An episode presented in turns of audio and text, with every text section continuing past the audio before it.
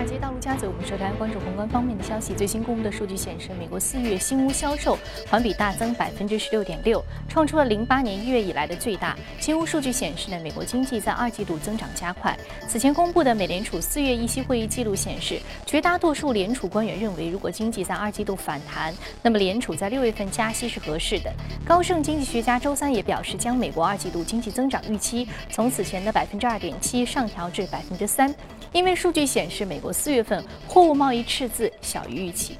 七国集团首脑。一是智模峰会今天将在日本三重县的智模市举行，为期两天。会议期间呢，美、德、日等七国首脑将讨论经济和外交等政策协调，并计划发表一份首脑宣言。其中呢关于贸易领域的草案已经出炉。宣言准备将贸易定位为实现经济增长和繁荣的原动力，并强调跨太平洋战略经济伙伴关系协定的重要意义。此外呢，日本首相安倍晋三在与加拿大总理特鲁多会谈之后表示，双方。认为有必要采取财政刺激措施，维持全球经济的持续增长，并确认将此作为此次 G7 峰会的主要议题讨论。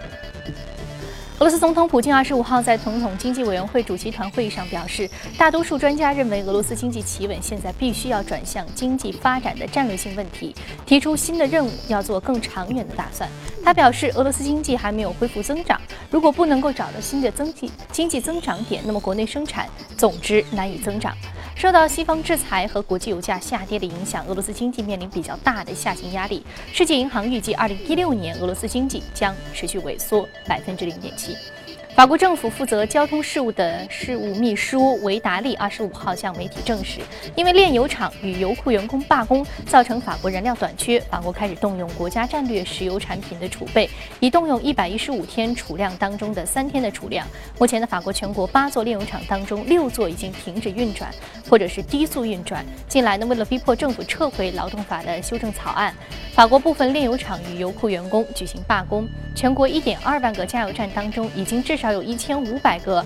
汽油售完，或者是部分短缺，一些地方不得不出台了限购措施。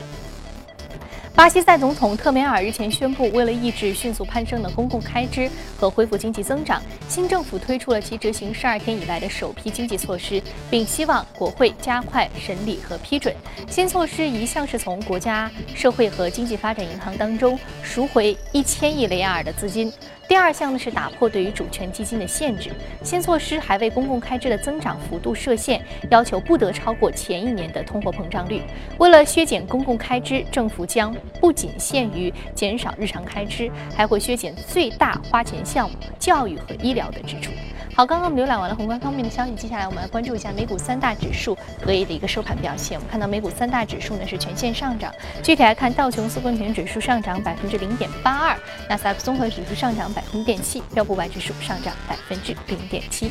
好，接下来马上关注到的是第一财经驻纽约记者葛瓦收盘之后给我们发回的报道。早上，主持人隔夜能源、材料和金融板块的涨幅领先，提振美股大盘。又有多位美联储地区主席发表讲话，引发市场关注。明尼阿波利斯联储主席在路透社的采访当中表示，呢负利率政策将会是美联储最后才会选择使用的货币策略。而达拉斯地区联储主席则暗示，基于货币政策的局限性，美国政府还有更多的财政空间政策来提振经济。而在财报方面，蒂凡尼公布上季度财报，每股盈利六十四美分，较此前市场预期低出四美分。可比店销量出现了百分之九的下滑，主要是受到了美元上涨的影响。该公司的股价隔夜开盘一度下跌百分之一点二，随后收回颓势。而个股方面的阿里巴巴在一份递交的文件中披露，正在接受美国证券交易委员会 SEC 的调查。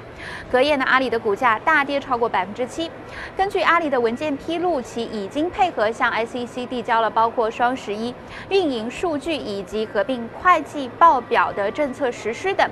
包括对菜鸟网络股权投资的会计信息等。那么，接受我采访的研究分析师指出，通常这样的调查可能会持续数年的时间。SEC 可能会多次要求企业做出更多的说明和信息披露，而现在呢，尚处于最初期的阶段。主持人，非常感谢郭尔给我们带来有关于市场观点的一个汇总。这里是正在直播的从华尔街到陆家嘴，接下来我们首先聊一聊人民币汇率方面的话题，马上进入到今天的节目。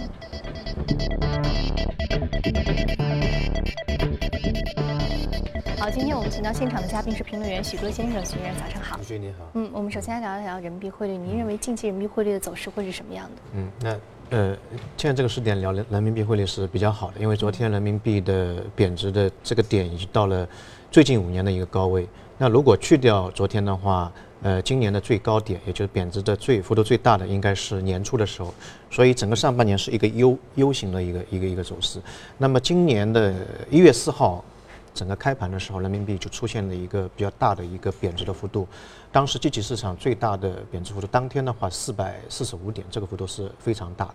那主要原因就是它开盘的开盘的时候，整个一个新的一年的个人的一个呃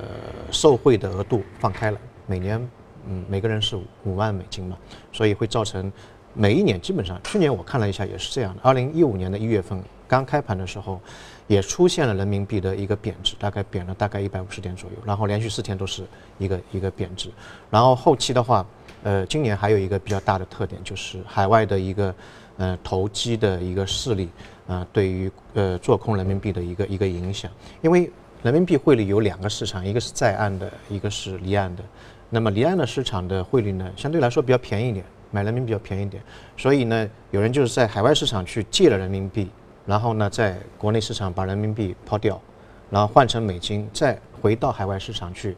把人民币买回来还掉，那么就造成国内的抛人民币的这个力量非常大。所以年初的时候，我们看到人民币汇率的下跌的这个幅度非常大。当然，这这当中还有一个很大的问题，就是它是加了很大杠杆，加了十倍的杠杆，所以造成人民币在年初的时候贬值的呃压力非常大。后来。呃，央行也出手了，一个是加大了海外的借贷人民币的一个成本，另外一个让人民币出现一定的升值啊，所以才出现了一个人民币的贬值的一个跌势的一个抑制。但最近一段时间，我们看到人民币贬值的速度又开始出现了一个加速的一个一个情况。这当中背后的，我个人认为主要的原因，一个是国内的经济数据，啊，在四月份的经济数据不是特别好。我们看到四月份的这个消费总额的话，呃，市场预期是增长十点一。啊，十点七，结果出现了十点一的一个增长，不及预期。啊，另外一个很重要的一个数据就是，嗯，中国的出口额。那么三月份的这这个出口的增长速度是，呃，百分之十八点七，结果四月份只有百分之四点三，这个幅度下跌幅度非常大。所以这个对于海外的一个观点就认为，呃，出口如果说下降明显的话，人民币有一个贬值的一个需求。当然，另外一个因素，我们看外围的话。呃，美金现在可能六月份或者七月份是一个升息的一个窗口，嗯，那么如果说美元走强的话，对于人民币的汇率也是一个比较大的一个打压。呃，当然现在市场观点是比较多，年初的时候也有一些观点，人民币的一个点位上面可能会到七左右，嗯，还有一个观点就是可能人民币会出现一次性的，嗯，比较快速的巨大的一个贬值。个人认为这种可能性，嗯，不是特别大，呃，原因在于如果说人民币出现一个比较大的贬值的话。它可能会失控，如果失控的话，这个再去挽救回来的，呃，代价会非常大。呃，去年八月会改之后，其实人民币出现了一个比较快速的一个下滑，嗯，后来动用了。很多的手段，包括我们可以看到，中国的外汇储备在去年下半年其实有一个比较大的一个下滑，本来是三点八万亿的美美元的一个呃外汇储备，后来到了三点三万亿，这当中有很多是用于人民币的汇率的一个一个干预啊。那么呃另外一个呢，中国有很多的企业其实它有外债，它借了美元，因为在去年之前的话，美元的整个基准利率非常低，所以它借了很多美元外债。如果美元的汇率对于人民币出现一个比较大的一个上扬的话，它还债的损失会非常大。我看一个资料，去年的碧桂园在汇率上面的损失，因为它有有很大的外债，就达到大概十六个亿多一点。那么还有一个非常重要的因素就是，现在的中国的一个储蓄大概是九万亿，那么这个储蓄当中，呃，基本上大部分或者说百分之九十八以上都是人民币。那么按照国际的普遍的一个规律，我们拿日本来看的话，百分之二十到三十是外币。那如果说有一个大的一个对于人民币贬值的预期的话，从百分之二到二十三十这个外币的转换率的话，这个对于人民币汇率影响，会是非常大。所以我个人认为，一个人民币还会继续贬，因为经济数据和美国的一个美元升升息的一个影响，但是它的幅度应该是可控的。个人认为，可能到一年，呃，一年之内的话，人民币的汇率可能在六点七到六点九的这个。范围之内，当然，如果在人民币的大贬值的一个环境之下，嗯，有一些板块我们可能在投资的时候要小心一点，比如说航空，嗯，比如说地产，还比如说造纸，因为嗯，它跟呃借用美美元资产的比重会比较大啊，所以这些板块在未来的投资方面可能需要谨慎一点。嗯，所以说现在说到一个非常重要，就是人民币贬值预期的一个增加和美联储加息预期的增加。那很重要的一点就是人民币负债和美元资产的一个置换，这是大家一个普遍的一个思路。嗯，那对于这样的思路，接下来我们还是依然可以遵循吗？呃，因为大的环境之下，我们看到呃中国经济现在放缓的这个整个大的趋势没有太太多的改变，包括二三月份一个小阳春之后，现在还是呃四月份的经济数据还是体现了一个困境的一个状态当中。第二个，美元还是在升息，所以它也是会升值。这两个大的环境不变的话，人民币贬值趋势不会太大的改变。嗯，好，非常感谢许哥今天这一时段的点评啊。那接下来，其实我们在啊近一期的啊这个美元持续走强的一个预期的背景之下呢，还是应该要持续的能够去关注自己的资产配置。就像刚刚所说的，我们说到这个呃非常重要的有一些板块，我们可能在投资方面需要注意啊，包括一个是航空，还有一个是地产。还有造纸，还有造纸啊，这三个板块需要是重点的去关注一下啊。好，这里是正在直播的，从华尔街到陆家嘴。那接下来我们再来关注一下被领涨的板块和个股分别是什么。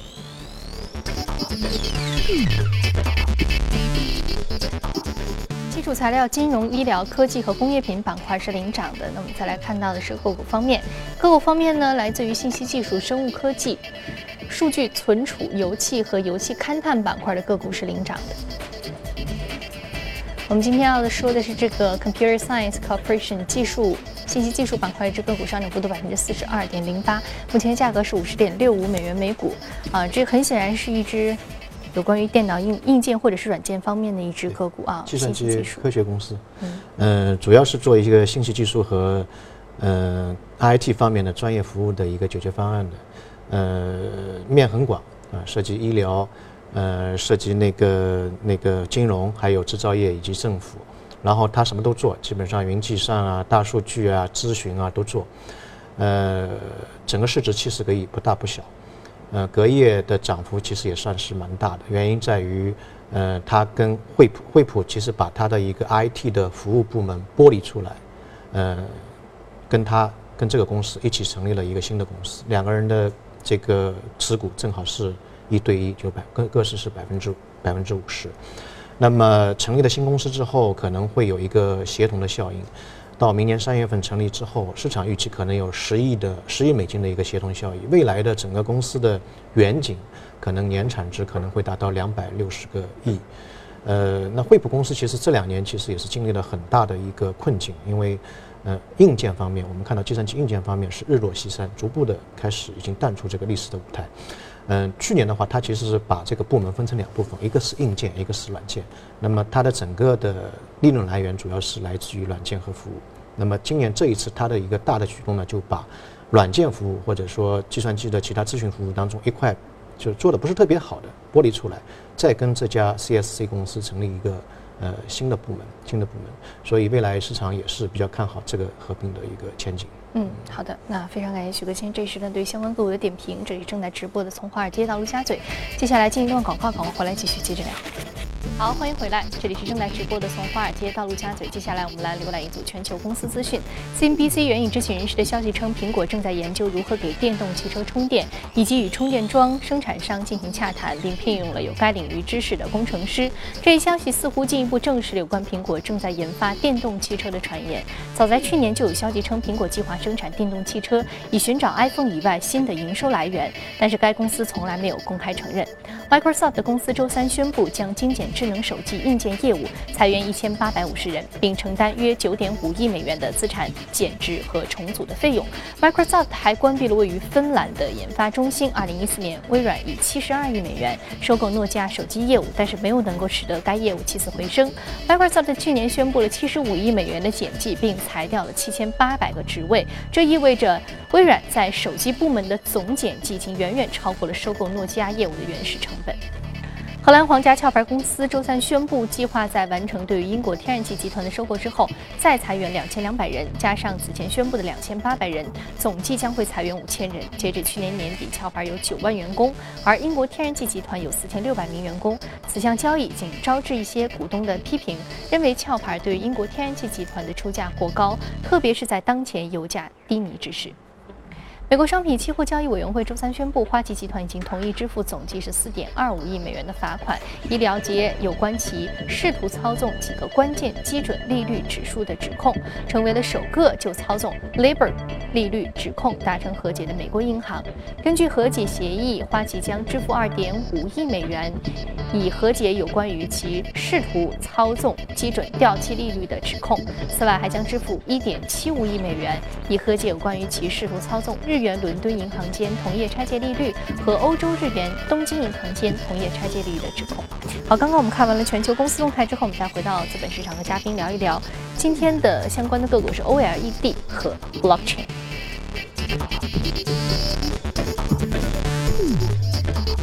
首先要说的是应用材料公司上涨幅度百分之零点七二。另外呢，我们说到的是整个区块链的一个大的板块。我们首先来说一下这个应用材料公司啊，这家公司主要我们今天的看点是什么？徐老师，嗯，它是一家全球的电子行业的领先企业。呃，主要的一个产品集中在半导体的芯片、呃平板，包括手机的一个显示屏。嗯，它是全球最大的半导体硅片的一个制造商。呃，同时在全球的高盈利的，就是高科技的这个盈利公司啊，有很多盈利公，呃，有很多的高科技公司其实它不盈利的，它在这个盈利公司当中排名是第十三，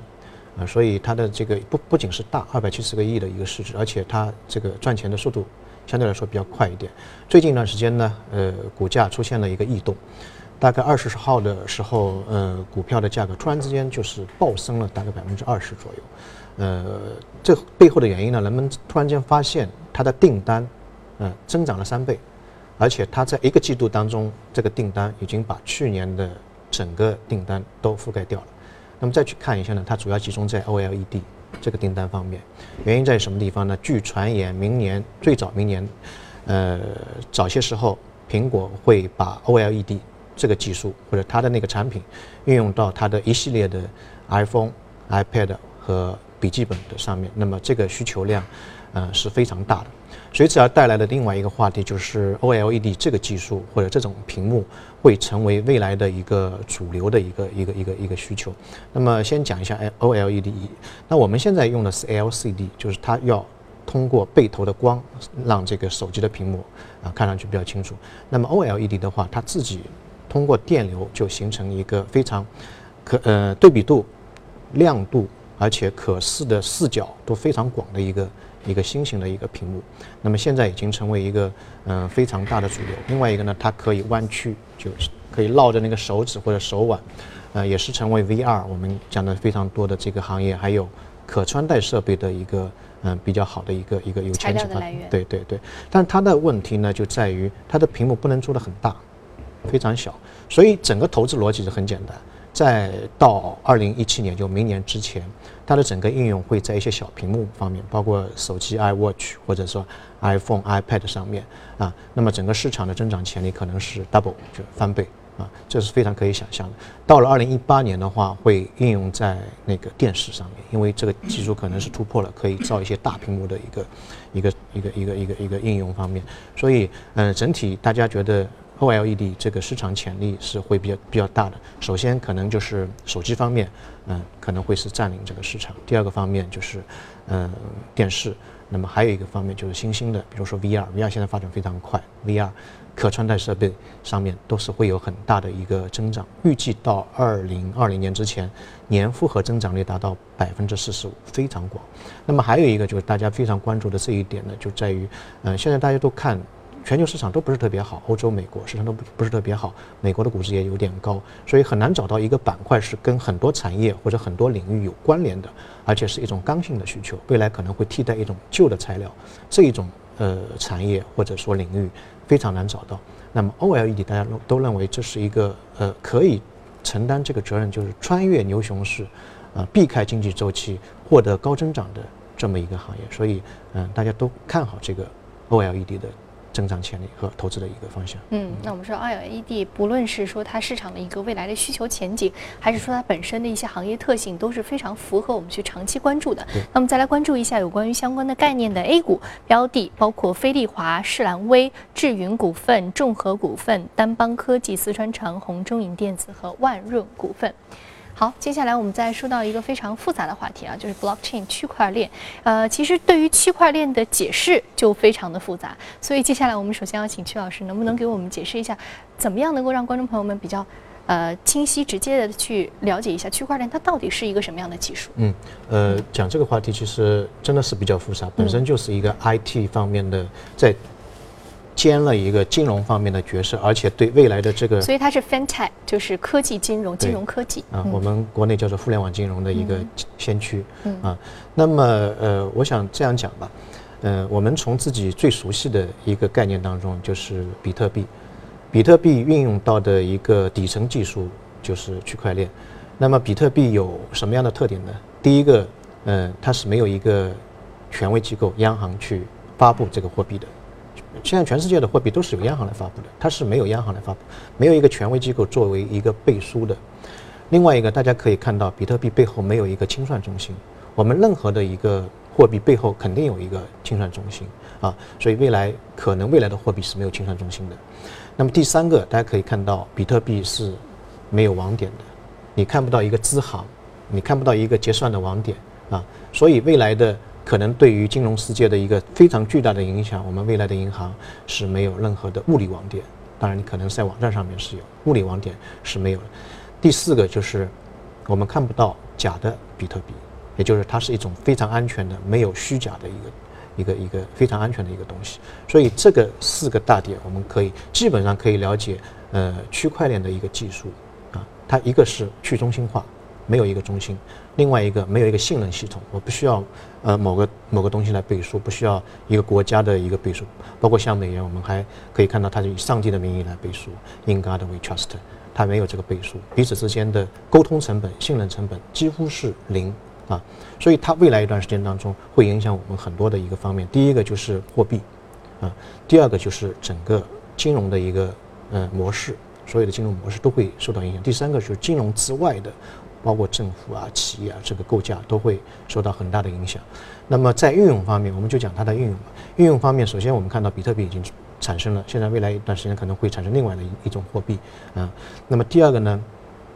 就我们看可以看到，现在有一些汇款。它不需要通过银行，大家下载一个 APP，区块链的 APP，点对点的就可以实行呃汇款。我们现在是到央到上面的央行，然后国家之间的央行之间，然后清算系统之间，再到对方国家的那个人，这是非常复杂的。以后就是点对点，你下载一个 APP 就可以实现这个汇款的一个系统，没有差错啊。第三个就是没有欺骗，没有欺骗，没有假币啊，非常的干净啊。那么呃整体上来看，呃区。区块链的技术现在发展非常快，最近一段时间也有新闻，就是昨天还是前天，